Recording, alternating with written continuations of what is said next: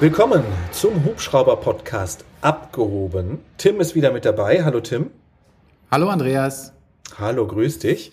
Ähm, heute geht es um das Thema ja, Einstellung zur Fliegerei, kann man eigentlich sagen. Ja? Es gibt ja Alpha-Männchen, ein bisschen mehr Alpha, ein bisschen weniger Alpha, wie man so eine persönliche Einstellung zum Fliegen findet. Also ob man dann sagt, ja, ich bin einfach der Beste, der Geilste, ich bin Pilot, ich werde Pilot.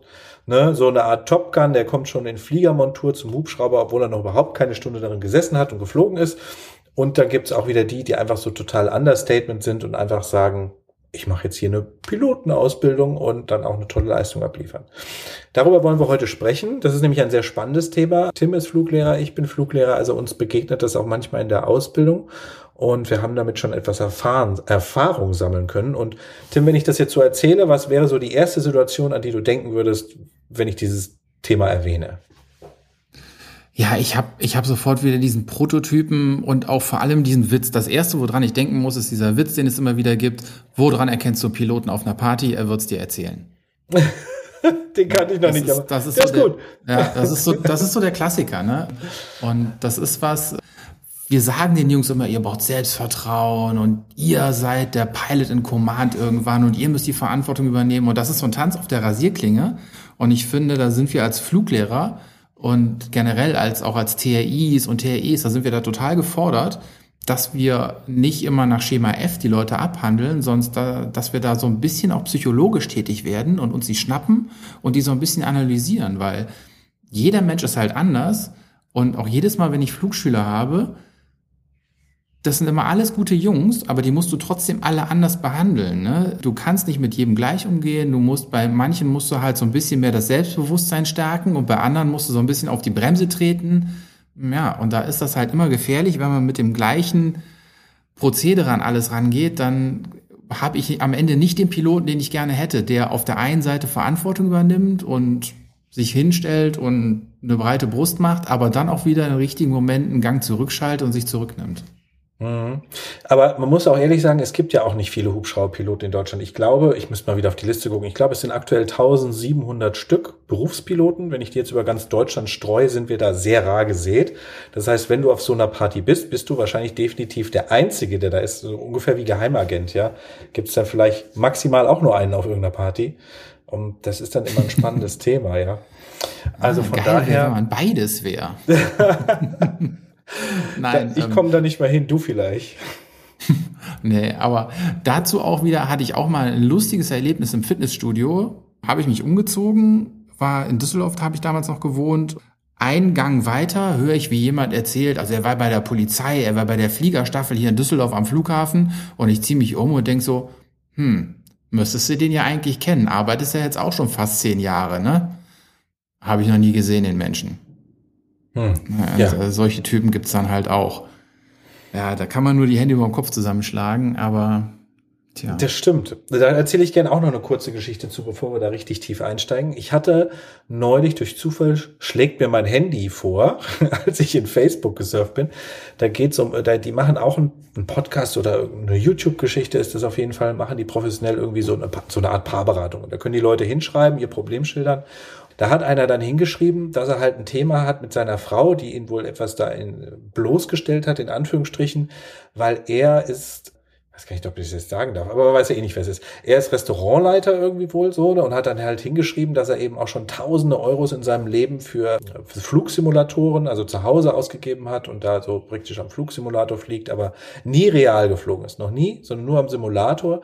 Ja, und dann waren sie auf einer Party und seine Frau stellt ihn halt vor, als was er ist, nämlich als Restaurantleiter und äh, er korrigiert das sofort und sagt, er ist Pilot.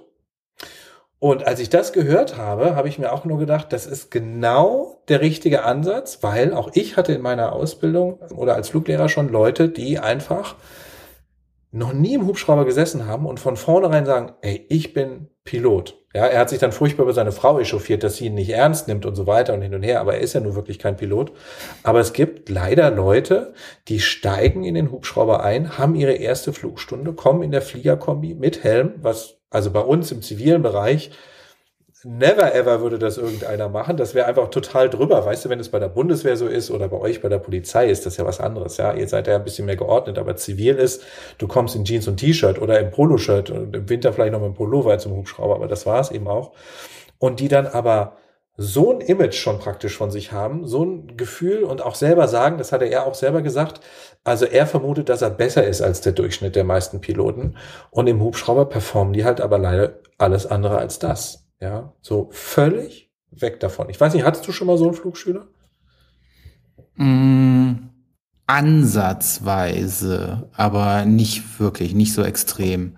Ich finde das, ich finde es immer ganz schwierig, weil das ist die falsche Motivation.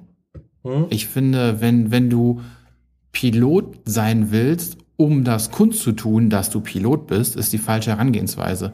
Ich finde es total wichtig, dass man stolz ist auf seinen Job und dass man das, was man tut, dass man da stolz drauf ist, aber halt genau aus dem anderen Grund, dass man halt diese Sache an sich liebt. Ich bin ja auch so ein Typ, ich, ich hatte ja nie den Plan, Pilot zu werden, aber ich habe mich dafür interessiert stimmt, und ja.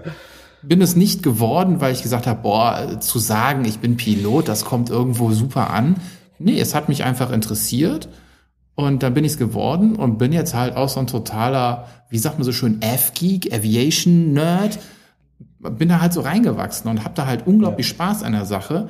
Aber ich zum Beispiel bin nicht der Typ, der auf einer Party steht und die erzählt, der ist Pilot, sondern wenn mich jemand Fremdes fragt, dann gucke ich so einmal hoch und runter und denke so, ist der mir sympathisch, ist der mir nicht sympathisch? Sage ich, ich bin Beamter, sage ich, ich bin Polizist oder sage ich wirklich, ich bin, bin Pilot? Und ähm, in 50 Prozent der Fälle sage ich, äh, ich bin Beamter, in 40 Prozent der Fällen sage ich, ich bin Polizist und ja, meistens sogar weniger als 10 Prozent der Fälle sage ich direkt, dass ich wirklich Pilot bin. Und wenn du gar nicht machst, sagst du, ich bin Hummel. Ja, genau. Wenn ich gar nicht mache, ich fühle mich äh, als Hummel. So, äh, ich, ich äh, bin mir selber noch nicht so sicher, was ich überhaupt bin. Das stimmt. Ja, das mache ich aber auch. Also wenn ich irgendwo unterwegs bin, das letzte Mal, was ich sage, ist, oder ich versuche es immer zu vermeiden zu sagen, aber wenn es dann natürlich irgendwann rauskommt oder ich dann einfach nicht mehr sage, okay, also ich bin ein Hubschrauberpilot und dann stehst du natürlich meistens natürlich sofort im Mittelpunkt. Das ist einfach so, weil es ein so super seltener Beruf ist und wie du aber auch so schön gesagt hast, du musst es werden, weil du es willst. Also weil du das können willst sozusagen und nicht, weil du sagst, geil, ich bin dann Hubschrauberpilot. Nein, weil du es willst.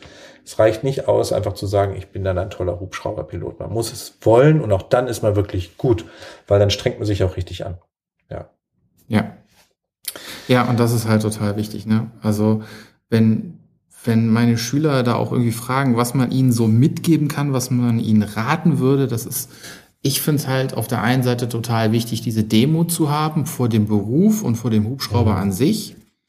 Aber trotzdem muss ich derjenige sein, der sich von dem Hubschrauber nicht auf der Nase rumtanzen lässt. Und ich finde, das merkt man bei den Schülern immer. Am Anfang fliegt die der Hubschrauber so ein bisschen, der macht halt, was er will und die reagieren so ein bisschen. Und ähm, irgendwann haben sie es dann drauf, den Hubschrauber das immer machen zu lassen, was sie wollen.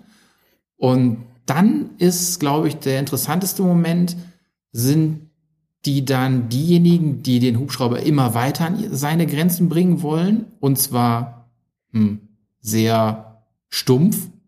Hm. Oder sind das welche, die mit dem Hubschrauber zusammen wachsen wollen, würde ich es mal formulieren, die sich hm. selber immer weiterentwickeln, weil sie kleine Schritte gehen und nicht diejenigen sind, die sagen, so, und jetzt kann ich hier aber auch mal richtig um die Kurve hämmern. Ja, das ist dann mhm. so der nächste Step, wo man sieht, was ist halt wirklich für ein Charakter, wenn er dann mal den Step hat, dass er Pilot ist. Ja, jetzt haben wir ja bei uns in der zivilen Pflegerei kein Auswahlverfahren. Ne? Zu uns kommt jetzt einer in die Flugschule und sagt, er will Pilot werden und dann hast du so dein erstes Gespräch mit ihm und dann merkst du vielleicht schon ein bisschen, hm, hm, aber kannst ja keinen durchleuchten. Also wir lernen das ja erst, und da bin ich froh, dass wir halt eine eigene Flugschule haben, erst im Laufe dieser Ausbildung kennen, weil wir ja auch die Chance haben, die Leute hinterher zu übernehmen. Wie macht ihr das, Tim? Ihr habt ja ein tolles Auswahlverfahren. Wird das da auch mit kontrolliert oder sagt ihr, nee, also so richtige Alpha-Tierchen wollen wir eigentlich haben, weil die müssen ja auch eine Entscheidung irgendwann treffen im Notfall? Mhm. Ja, wir haben das Auswahlverfahren mit der Deutschen Luft- und Raumfahrt, wie wir das schon mal am Anfang so im Podcast erzählt haben. Letzte Woche mit Hanna, mit den Lotsen hatten wir das ja auch. Die gehen auch zur DLR mhm. nach Hamburg.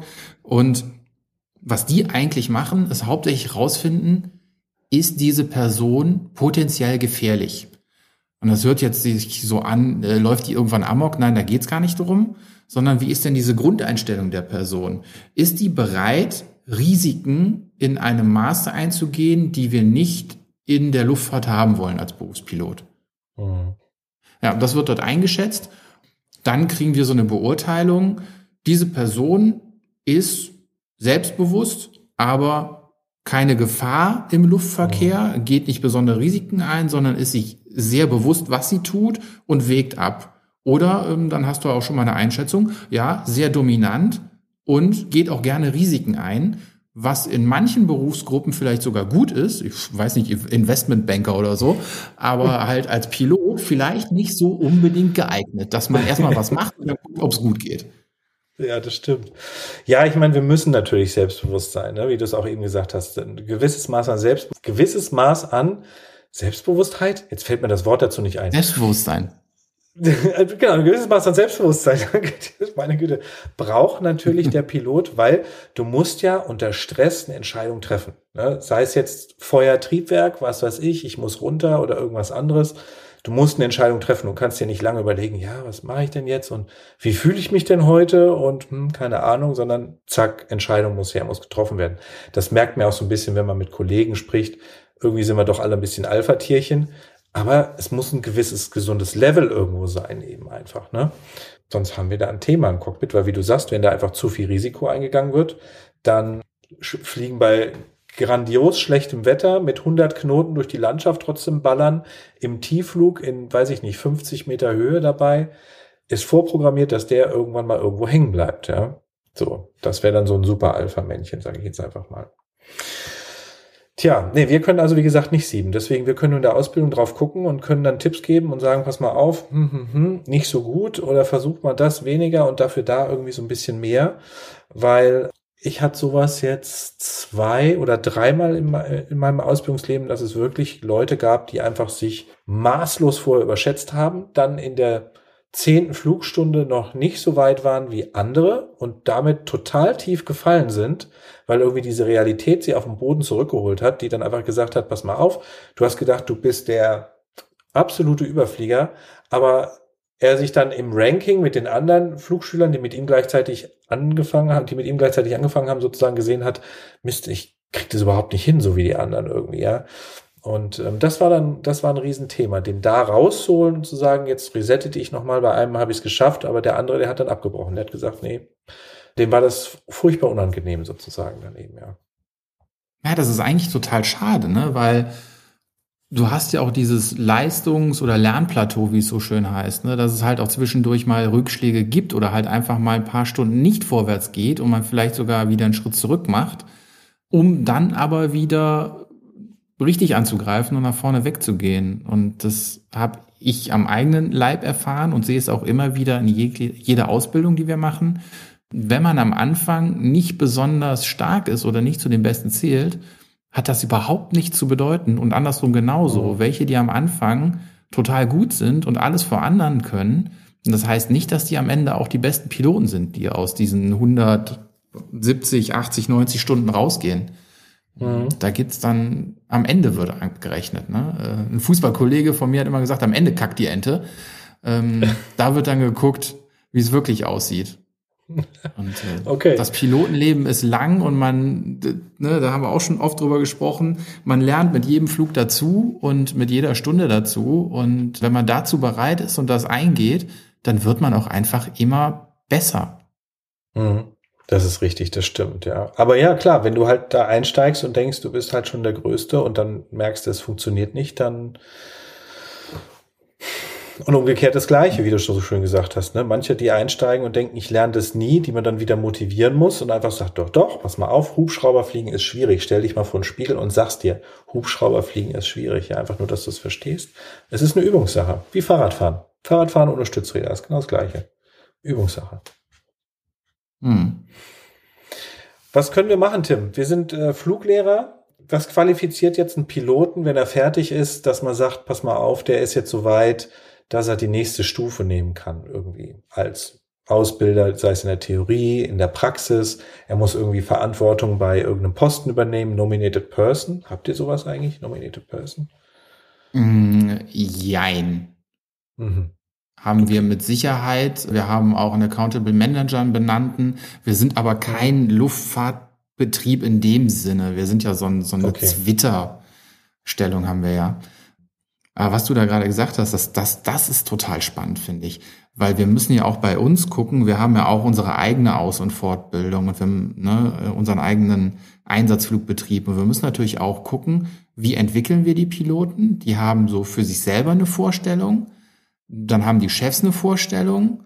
Und dann haben vielleicht auch die, die wie ich so irgendwo dazwischen schweben, so in Aus- und Fortbildung die Leute kennenlernen, aber nicht so wirklich sagen dürfen, was sie gut finden für die, ähm, die dann aber auch versuchen, was zu entwickeln.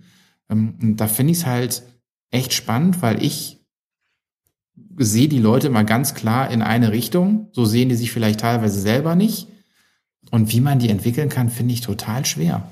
Weil ich kann ja auch immer nur von meinem Ideal ausgehen. Das ist aber bei weitem nicht unbedingt das Richtige, sondern das halt, wie ich es mir vorstelle. Da ist es, finde ich halt total spannend, wie, wie sowas funktionieren kann. Also ich habe da keine Schablone, die ich über die Leute lege und sage, du bist für mich ein klassischer Einsatzpilot, du wirst bei uns Senior Pilot und lernst die Neuen an. Und du da vorne, du bist für die SE-Verfahren verantwortlich. Und der nächste macht Bambi Bucket und der übernächste sitzt nur noch im Büro, weil ich ihn für grottenschlecht im Cockpit halte. Nee, keine Ahnung. okay. Ja. Das ist halt okay. immer so ein Gefühl, nach dem man vorgeht, aber vielleicht hast du da irgendwie, du hast wahrscheinlich auch keine Schablone, ne?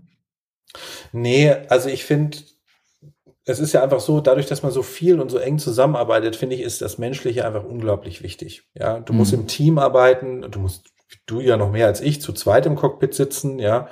Und ich finde, es ist immer wichtig, irgendwie Leute in eine Position zu heben, wo man einfach sagt, der ist dafür geeignet, der will das vom Herzen aus machen. Und das ist ja meistens die richtige Einstellung, wenn man es vom Herzen aus machen möchte. Sei es, er will Fluglehrer werden, er möchte Prüfer werden, er möchte Nominated Person werden, ja. Also wenn ich mal irgendwann sage, pass mal auf, ich habe keine Lust mehr auf meinen Compliance-Job, dann brauche ich jemanden, der das auch wirklich gerne macht. Weil wenn du das nicht gerne machst, hast du keinen Spaß an der Arbeit und dann hast du auch nur Probleme mit den Sachen, ja. Genauso wie es Piloten gibt, die, die kannst du nach Afrika in die Wüste stellen, die fliegen dir alles rauf und runter, zuverlässig, rund um die Uhr, wie auch immer, total egal. Aber Gnade dir, wenn du mit denen einen, einen Rundflug machen lässt, den mit Fluggästen zusammenkommen lässt, funktioniert nicht, weil das Einzelkämpfer dann eben einfach mhm. sind. Das funktioniert nicht, ja. Die machen dann nur einen Rundflug, ja, bitteschön, einsteigen, tschüss. Und dann redet er wahrscheinlich am besten auf diesem Rundflug kein Wort mit denen und eine halbe Stunde ist Schweigen im Hubschrauber angesagt, ja. Und ich würde dir natürlich was erklären und erzählen, wie funktioniert das mit dem Hubschrauber und so weiter, ne, so ein bisschen unterhalten eben. Also das, und da muss man dann eben unterscheiden, ist das ein guter Rundflugpilot oder ist es eher ein Pilot, den schicke ich in den Wald zum Kalken, ja, weil er eben da performen kann, er ist gut, aber ich kann ihn nicht mit Fluggästen zusammenbringen, genauso eben beim Fluglehrer. Kann ich den mit Flugschülern zusammenbringen? Kann der das so rüberbringen oder denken die jedes Mal, um Gottes Willen, was habe ich jetzt alles falsch gemacht? Ja, kann er die da auch wieder rausholen? So, aber ja, das ist ja bei uns ja. ganz gut, ne? Also wenn ja, wenn, wenn ich jetzt an Fluglehrer denke, wir haben da natürlich einen sehr, sehr großen Pool, muss man sagen. Wir schöpfen da ja aus, ich habe immer noch nicht nachgezählt, aber ich sage jetzt einfach mal 40 Fluglehrern übers, ja. über das ganze Bundesgebiet verteilt, die immer wieder Input geben. Klar, die haben so, sagen wir mal, zwei Hände voll Fluglehrer, mit denen sie sehr oft fliegen. Aber so einer wie ich, der so alle acht Wochen mal vorbeischaut und eine Woche mitfliegt, der gibt dann wieder einen neuen Input. Und unsere Flugschüler haben dann natürlich ein riesen Spektrum, von dem sie irgendwie lernen können, was ich auch total wichtig finde. Mm, das ist natürlich in Flugschulen draußen selten so. Teilweise gibt's da ja wirklich so dann den festen Fluglehrer, mit dem man sich versteht, mit dem man seinen kompletten PPL durchfliegt. Und dann habe ich vielleicht, weil der mal krank war, noch einen zweiten kennengelernt und das war's dann. Mhm. Das ist schon teilweise schwer, weil ich sage meinen Flugschülern immer auch, ich kann dir mit Sicherheit auch was mitgeben, was du dir von mir abschauen kannst aber schau dir ja nicht alles von mir ab, sondern nimm das, was für dich passt von mir und addier das zu dem, was du dir von den anderen geholt hast, weil jeder muss gucken, was für ihn am besten passt. Und da ist es natürlich schön, wenn man da viele verschiedene Fluglehrer hat, von denen man sich was abgucken kann. Ja, das ist richtig. Der eine erklärt so, der andere erklärt so, ja. Aber es gibt halt leider auch Fluglehrer und Prüfer, die ich in meinem Leben kennengelernt habe, wo ich sage, bei denen wollte ich nie Unterricht haben oder von denen wollte ich nie geprüft werden, weil da einfach dieses, ich bin der Größte, ich bin, ich bin Prüfer und das so raushängen lassen, dass du dich einfach so klein fühlst, ja. Und das ist ja überhaupt, das ist überhaupt das falsche Level, weil du musst ja gucken, dass du dann Bewerber und dich so halbwegs irgendwie auf ein Level kriegst, auf, dass du dich unterhalten kannst, dass der auch ein bisschen lockerer ist. Aber wenn du immer die Stufe ganz hier oben raushängen lässt und genau weißt, der andere ist unten, das ist auch keine, das ist übrigens gesetzlich festgelegt, das ist keine angenehme Prüfungsatmosphäre, die du dann nicht schaffst, sozusagen, ja. Ja. Du musst gesetzlich gesehen eine angenehme Prüfungsatmosphäre schaffen. Und wenn der Prüfer schon mal vorher sagt, was alles gar nicht geht, ja, wo man gleich durchfällt, äh, das ist jetzt nicht der richtige Anfang dafür, ja. Ja, aber hast du auch wieder was gelernt? Hast du gelernt, wie du nicht sein willst? Nimmst du mit, von genau. dem möchte ich mir nichts annehmen. Genau. Richtig, ganz genau so ist es. Das hast du schön gesagt, ganz genau. Ne? Das möchte ich so nicht machen und deswegen achte ich darauf, dass ich das auch nicht so mache. Und ich muss auch ehrlich sagen, ich habe mich natürlich auch in meinen Jahren entwickelt und ich war früher auch wahrscheinlich ein bisschen mehr so der Stier, der sich die Hörner abstoßen musste. Ich glaube, es war nie so schlimm, wie das manche Leute empfunden haben, aber was ich für mich entwickelt habe in den letzten Jahren ist auch, dass ich Leute, mit denen das auf einer Ebene, auf einer persönlichen Ebene nicht so super funktioniert, dass ich hier trotzdem objektiv beurteilen kann. Das ist mir früher sehr schwer gefallen, muss ich zugeben. Hm, aber seitdem ich da Fluglehrer geworden bin, das ist jetzt auch schon wieder sieben Jahre, habe ich das konsequent entwickelt, dass ich Leute, die ich auf Deutsch gesagt nicht so gut leiden kann, auch fair und objektiv bewerte. Das ist gar nicht so einfach. Mhm. Ja, da gebe ich dir recht, du musst es persönlich rauslassen und musst dann auch ehrlich sein und sagen, okay, da hat er seine Stärken und ne, so ist das und nicht alles sagen, ach, der ist doch, ne? Immer über die Schwächen reden. Das gebe ich, da gebe ich dir recht, das, das muss man wirklich können, das ist nicht immer einfach. Auch je nachdem, wie sehr du mit dieser Person eben im Twist bist, ja. Hm. Ja gut, ich sag mal, wenn die Red Flags zu viel werden, ne, dann ist natürlich auch vorbei. dann ist wahrscheinlich auch für alle vorbei. dann hat das mhm. auch seine Gründe. Aber das ist Gott sei Dank die Ausnahme. Aber was du eben schon gesagt hast, dass, dass wir bei uns zum Beispiel im Multicockpit fliegen und das ist ja nicht gang und gäbe. Eigentlich, wenn man sein CPL gemacht draußen in der freien Wirtschaft, da gehst du erstmal in den Arbeitsflug und das ist ja in der Regel eigentlich mehr so eine One-Man-Show. Mhm. Auch wenn wir schon mal darüber gesprochen haben, wenn man auf Pipeline oder so unterwegs ist, da hat man vielleicht noch jemanden daneben sitzen aber man ist schon der knallharte Pick, der sein Ding so durchzieht, in der Regel, seine Stunden sammelt und viele machen das ja, um Stunden zu sammeln, um dann den nächsten Step zu machen, genau dahin, dass man auf einmal sich das Cockpit wieder nämlich teilt, in der Rettung oder wo auch immer. Mhm. Ähm, da habe ich natürlich gar keine Erfahrung. Ach, ja, stimmt, ja, richtig. Also warst du niemand, doch in deiner Stundensammelphase warst du doch sicherlich alleine unterwegs, oder? Ich habe nie eine Stundensammelphase gehabt. Ach so. Ach, interessant, siehst du mal. Ja, das ist wirklich, also wenn du nicht einen Pipeline-Job hast und so weiter, sondern ich sag mal, du machst Rundflüge oder Kalken oder Sprühen oder weiß ich nicht was. Also die meisten Jobs sind natürlich alles Single-Pilot, definitiv. Ja, die fliegst du alleine ab. Gerade wenn du bei der Arbeitsfliegerei lange unterwegs bist und am Wochenende zu Hause, bist du immer Single-Pilot, ganz alleine.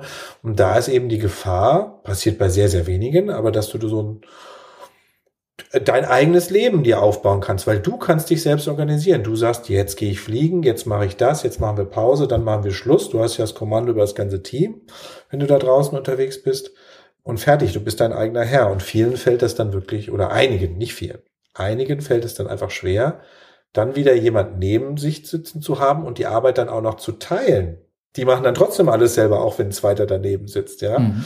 Die machen einfach, wo man dann sagt, nee, Moment, jetzt sind wir zu zweit, es ist ja extra dazu da, dass wir uns gegenseitig kontrollieren. Der eine fliegt, der andere überwacht und so weiter. Da muss man sich erstmal wieder dran gewöhnen. Das ist einfach so. Und manche gewöhnen sich da nie wieder dran. Aber reihen die sich gut bei euch ein? Weil sagen wir jetzt, der ist seine 8, 900, 1000 Stunden alleine irgendwo kalken geflogen und ähm, kommt dann zu euch und ist dann auf einmal in einem Multicrew-Cockpit und muss sich ja wahrscheinlich auch erstmal so ein bisschen reinarbeiten, wird wahrscheinlich erste Zeit Co. machen, um die Abläufe kennenzulernen. Ist das dadurch, dass er dann in einer neuen Hierarchie ist, reiht er sich ein oder merkt man dann teilweise schon, oh, da müssen wir vielleicht doch mal ein bisschen mehr ans CRM gehen? Also, dass wir ja externe einstellen, die direkt bei uns auf die Rettungshubschrauber kommen, das ist ja wirklich nur, wenn bei uns so Not am Mann ist, weil wir keinen nachziehen können. Das, normalerweise ziehen wir die erst aus der Pipeline raus, dann gehen sie zum kleinen Hubschrauber, dann gehen sie auf den großen Hubschrauber und wenn die Kette nicht funktioniert, weil wir jetzt alles schon irgendwie leer gesaugt haben, dann brauchen wir jemand Neues. Lass mich mal überlegen, wen haben wir denn da als letztes eingestellt? Hm. Fällt mir jetzt gerade gar keine ein. Doch, doch, ein paar fallen mir ein. Doch, stimmt, ja, richtig. Aber es ist dann wirklich einfach so, also wir haben bis jetzt eigentlich, ich würde mal sagen, alle die, die so oder ne, schon lange alleine geflogen sind und dann wieder reinkommen, die gewöhnen sich da bei uns mit der Zeit dran. Ist einfach so, ne? Weil du fliegst immer zu zweit und gerade wenn es dann so am Anfang so ein bisschen hakt, weil irgendwie einer alles alleine macht, dann fängt man den schon immer wieder ein. Bei dem einen geht schneller und bei dem anderen dauert es ein bisschen länger. Das hängt nämlich auch was mit dem Alter ab. Ne? Wie flexibel bin ich mit mir selber innerlich sozusagen? Ne? Wenn du also jemand mit 50 einstellst, ist das eine ganz andere Nummer, als wenn der jetzt, weiß ich nicht, 35 oder 40 ist. Aber das geht schon. Aber ich kenne auch Piloten, die nicht bei uns in der Firma arbeiten, die kannst du vergessen. Das wird auch nie wieder irgendwie ein Zweimann-Cockpit werden. Das ist, die sind einfach dafür geboren, dass sie ihren eigenen Kram machen. Die kannst du nach Afrika, in Sudan schicken. Die machen da ihren perfekten Job, aber eben alleine, sage ich jetzt einfach mal. Ja. Mhm. Wobei sie da auch nicht alleine fliegen. Das war ein schlechtes Beispiel. In die Antarktis Forscher fliegen. Da, das machen sie alleine, das weiß ich. Ja, Polarstern. Ah, ja. oh, Polarstern, das wäre auch sowas. Oh. Äh, Polarstern meinte ich jetzt gar nicht, okay. sondern äh, es gibt ja auch noch irgendwie in Kanada, Amerika oder wo auch immer, da gibt's wirklich die entlegensten Gegenden und da bist du mit der Robinson 44 unterwegs, das ganze Jahr, ganz alleine und fliegst nur irgendwelche Forscher vom einen Hügel zum anderen. Hm. Ja. Die lernen dann übrigens auch, die verlernen das Fliegen. Wenn die also irgendwie eine Höhe halten, Geschwindigkeit halten, navigieren mit Karte, Funken, nachts fliegen, das machen ja nur tagsüber, das funktioniert alles nicht mehr richtig, weil die fliegen nur noch GPS-Strich gerade hinterher, aufnehmen, absetzen, fertig. Hm. Das ist dann wieder ein anderes Thema. Also das ist dann, ja. Hm. Ja, aber, aber gut, ich höre schon, ihr habt, ja. äh, ihr habt ja normalerweise, das hast du ja auch schon mal gesagt, ihr habt da so, ein, so eine eigene Struktur, dass ihr die Leute wirklich äh, mehr oder weniger vom PPLer, wenn die wollen, bis in den Rettungshubschrauber so großziehen könnt, sage ich mal, und euch selber so ein bisschen erziehen ja. könnt und auch verfolgen könnt, ob das wirklich einer wird, den ihr haben wollt. Ja, genau. Also das ist der Idealfall. Ne? dass wir sagen können, wir begleiten die in der Ausbildung, dann merken, okay, das passt, dann gehen sie auf die Pipeline und so weiter. Das ist, das ist der Idealfall. Aber das geht auch nur, solange sich bei uns gleichmäßig irgendwas verschiebt. Ja.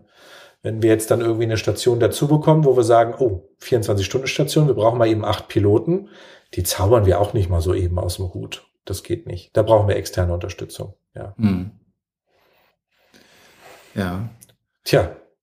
Wenn, wenn du dir den Piloten selber backen könntest, hast du da so ein paar Charaktereigenschaften oder Social Skills, wo du sagen würdest, boah, die finde ich persönlich total wichtig für einen Einsatzpiloten? Tim, mit dir würde ich gerne mal fliegen. Ja, äh, würde ich auch gern. also Backen äh, schwierig. Also er muss es einfach nur lieben. Ich glaube, das ist das Wichtigste. Das Herz muss dran hängen, dass er seinen Job gerne macht und dass er auch ziemlich kompatibel ist zu Menschen. Das finde ich ist sehr wichtig.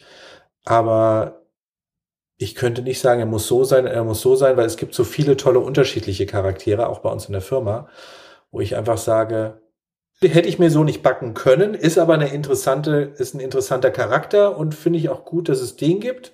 Aber zum Glück gibt es auch noch andere, die irgendwie anders sind und das ergänzt sich dann gut. Ja, mhm. die einen haben mehr Durchsetzungsvermögen, die anderen haben weniger Durchsetzungsvermögen.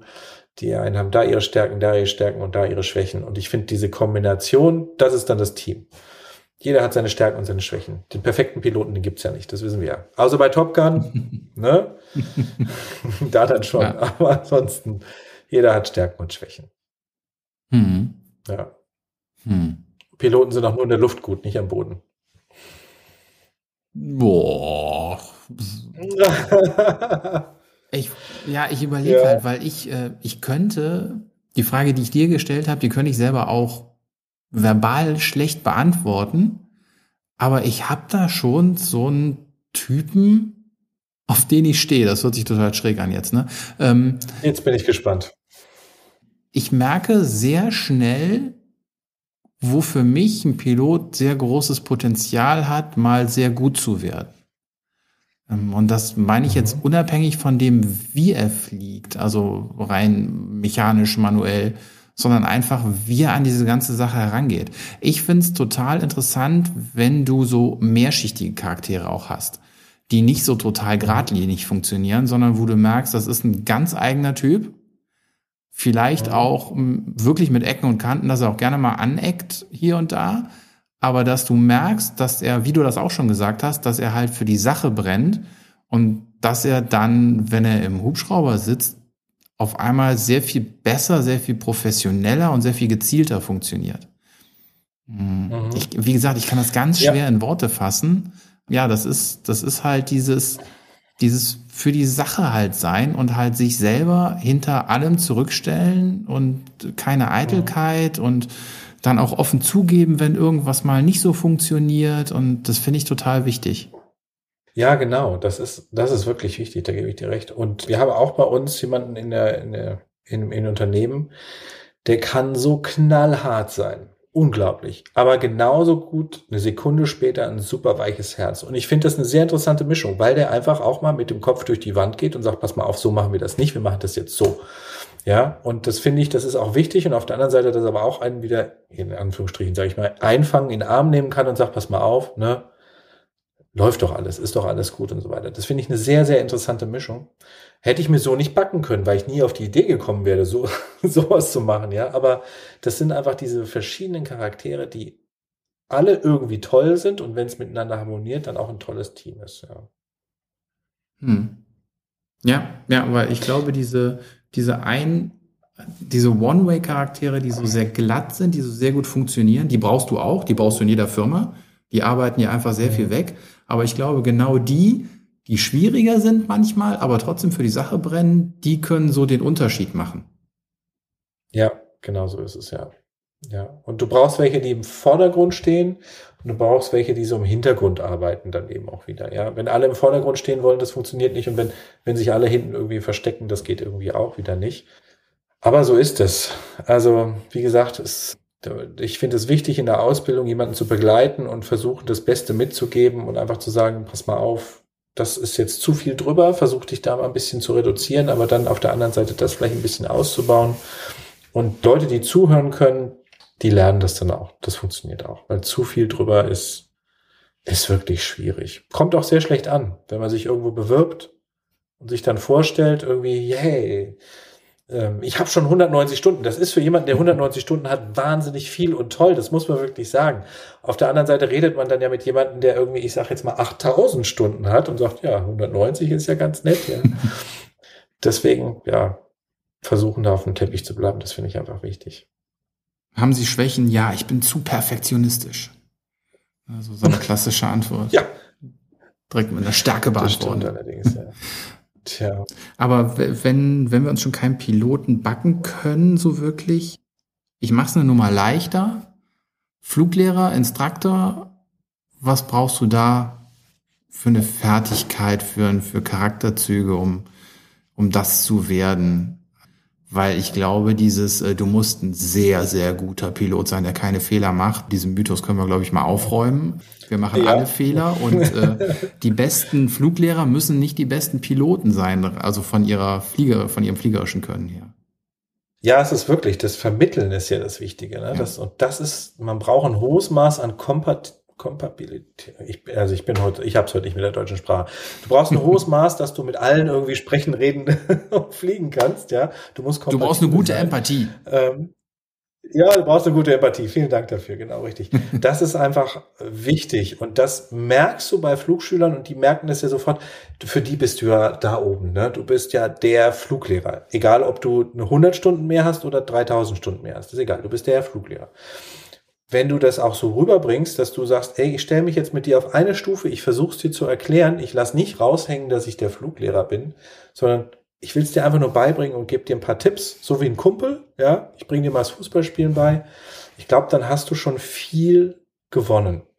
Du musst die Leute einfangen können, du musst es irgendwie erzählen können, authentisch, vielleicht am besten auch noch praxisnah das sind so die Sachen, wo ich sage, ja, da wird ein guter Fluglehrer draus. Und du musst Ideen haben. Du musst irgendwie sagen, wenn du im Hubschrauber sitzt und der weiß nicht mehr weiter und du hast es ihm jetzt schon dreimal erklärt, okay, was können wir denn stattdessen machen? Ich gebe dir ein anderes Beispiel, irgendwie so. Ja, so irgendwie eine Idee, wie kann ich dem das jetzt noch anders erklären? Und da war das ganz gut, was du ihn vorhin gesagt hast, dass er auch mal mit anderen Fluglehrern fliegt. Ne? Weil jeder erklärt es anders und dann kann er sich aus dem, was er von den anderen gelernt hat, auch wieder das Bessere mitnehmen, wo er meint, nee, besser so.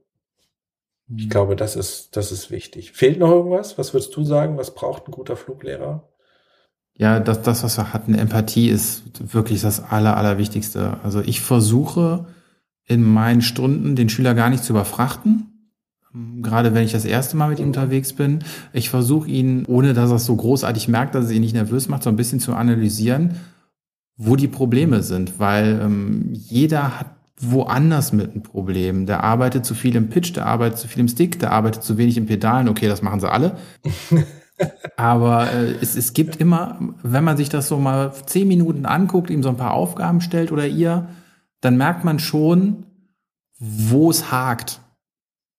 Und, oh. und dann versuche ich immer für jeden Schüler individuell ihm aus jeder Stunde einen Tipp mitzugeben und in der Stunde diesen Tipp einzuschleifen, dass er da so ein so ein Erlebnis hat, ah, das funktioniert ja. Und das ist für mich als Fluglehrer immer die beste Rückmeldung, wenn er sagt, hm, hatte ich jetzt gerade wieder bei der Autorotation dieser Tipp, dass ich den Pitch gar nicht immer bis ganz nach unten drücken muss, sondern so ein, zwei Millimeter hochziehen, dann ist der Torque ja auch noch bei Null.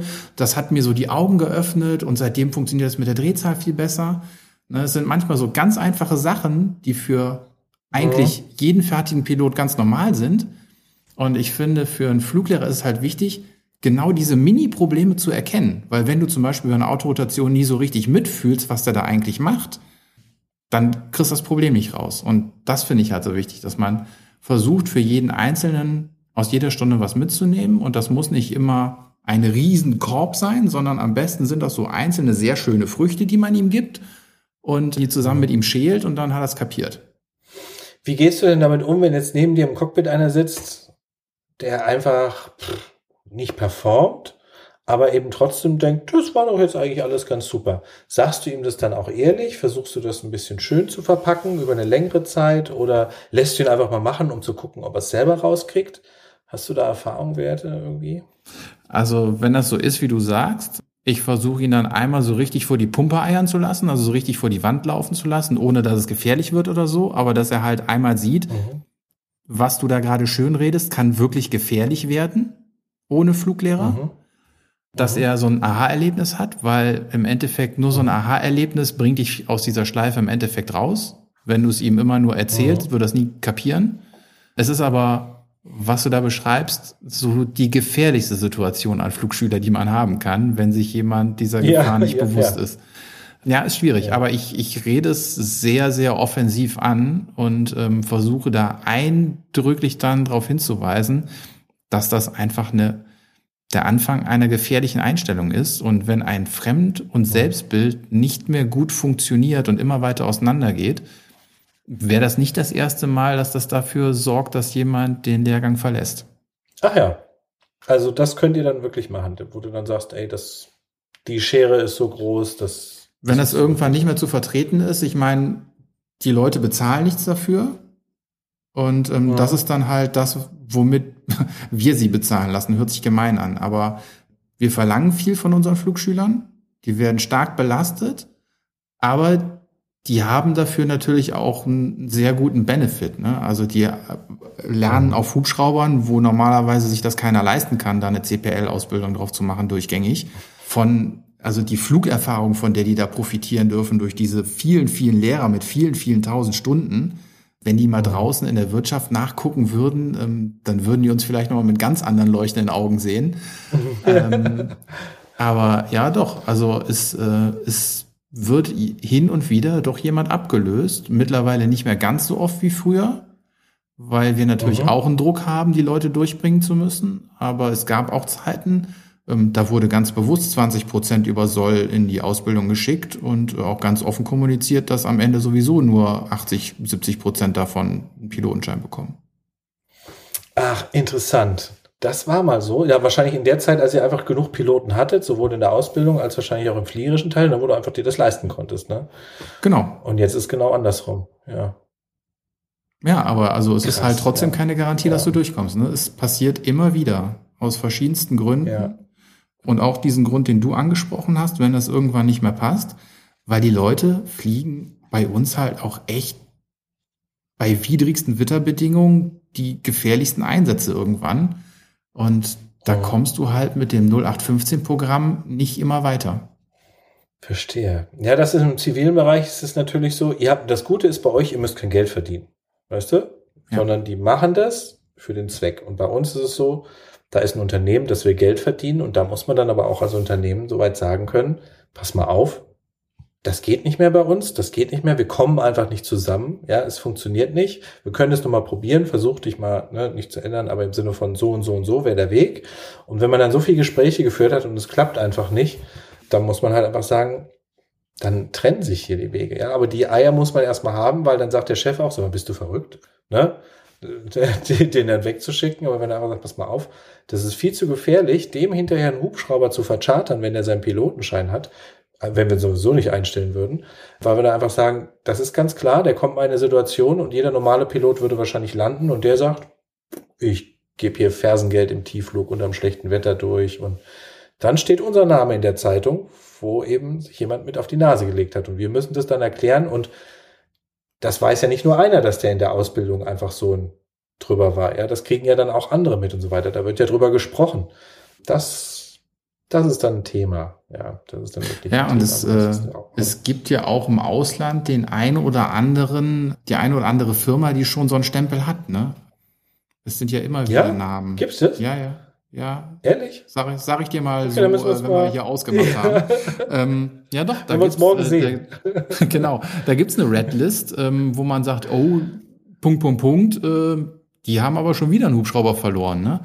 Und äh, wenn das natürlich in einem kurzen Zeitraum relativ oft passiert, dann muss sich der Flugbetrieb hinterfragen, warum das so ist. Mhm, definitiv. Definitiv. Und das das, ist, ist, das ist was, das ist, ja, Angst ist immer blöd zu sagen, aber das möchte ich nicht, dass mir das irgendwann passiert, dass ein Schüler von mir sich auf den Pinsel legt, vielleicht sogar im schlimmsten Sinne auf den Pinsel legt und ähm, ich mich dann irgendwann fragen muss, habe ich da vielleicht was zu wenig gemacht, was übersehen? Hätte ich vielleicht früher intervenieren müssen? Mm, Deswegen sind solche Charaktere, wie du sie beschrieben hast, mir immer unangenehm, weil die sind schwieriger hinzubekommen, als wenn ich eine sehr, sehr vorsichtige Person habe als Schüler. Die kann ich so ein bisschen mehr in eine Richtung bringen. Das kann natürlich später auch ein Problem werden, wenn diese Person zu vorsichtig ist. Aber lieber, lieber Ja, ja. von unten sich einem Problem annähern, als von oben reinstürzen. Ja, das ist richtig. Diese, ich motiviere auch lieber, als dass ich irgendwie jemanden versuche, oben irgendwie wieder einzufangen und abzubremsen und zu sagen, das ist auch schwieriger, ja, weil jemanden zu motivieren, da versuchst du ihn ja aufzubauen und dann musst du den anderen, der sich so ein Gebäude aufgebaut hat, musst du da auch wieder die Steine abbauen. Das ist natürlich wirklich schwierig. Also das ist auch ein sehr, eine sehr unangenehme Situation, muss man auch wirklich sagen, ja.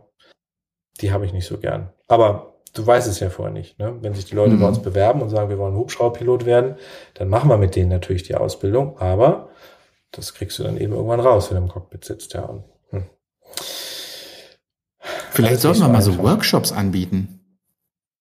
Also so, so äh, Richtung, äh, Richtung CRM für Flugschüler. Wie kann man sich als Flugschüler perfekt im Cockpit äh, genau.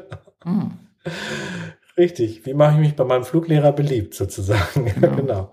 Was muss ich als Flugschüler Tja. mitbringen, um guter Pilot zu werden? Welche Charaktereinstellung? Äh, Einstellung. Da machen wir hier so, so Motivationsseminare und atmen alle zusammen und so. Ja, wir machen das mal so, du bringst mal deine Flugschüler mit und ich bringe mal meine Flugschüler mit, dann treffen wir uns alle zusammen. Dann können erstmal unsere Flugschüler sagen, wie gut sie es haben mit so wenig Druck und deine Flugschüler, die können mal sehen, was sie für gute Fluglehrer haben, ja.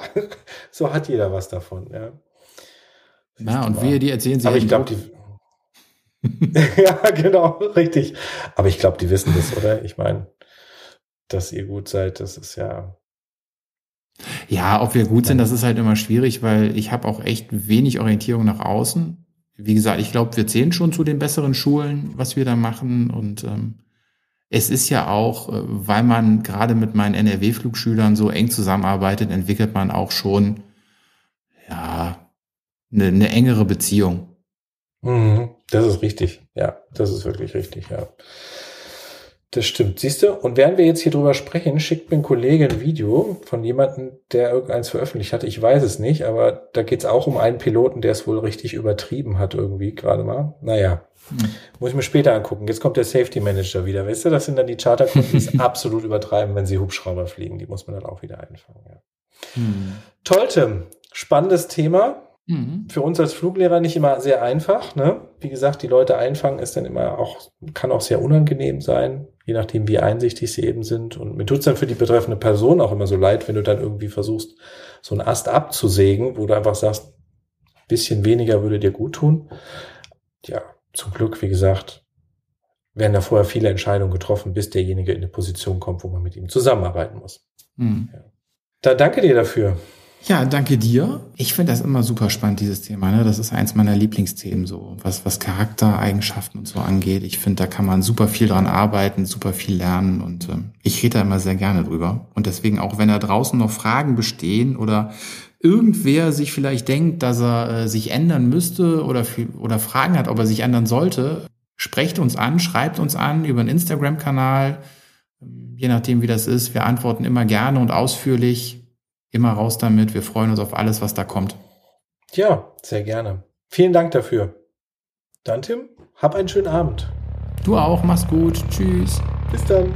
Danke, du auch. Ciao.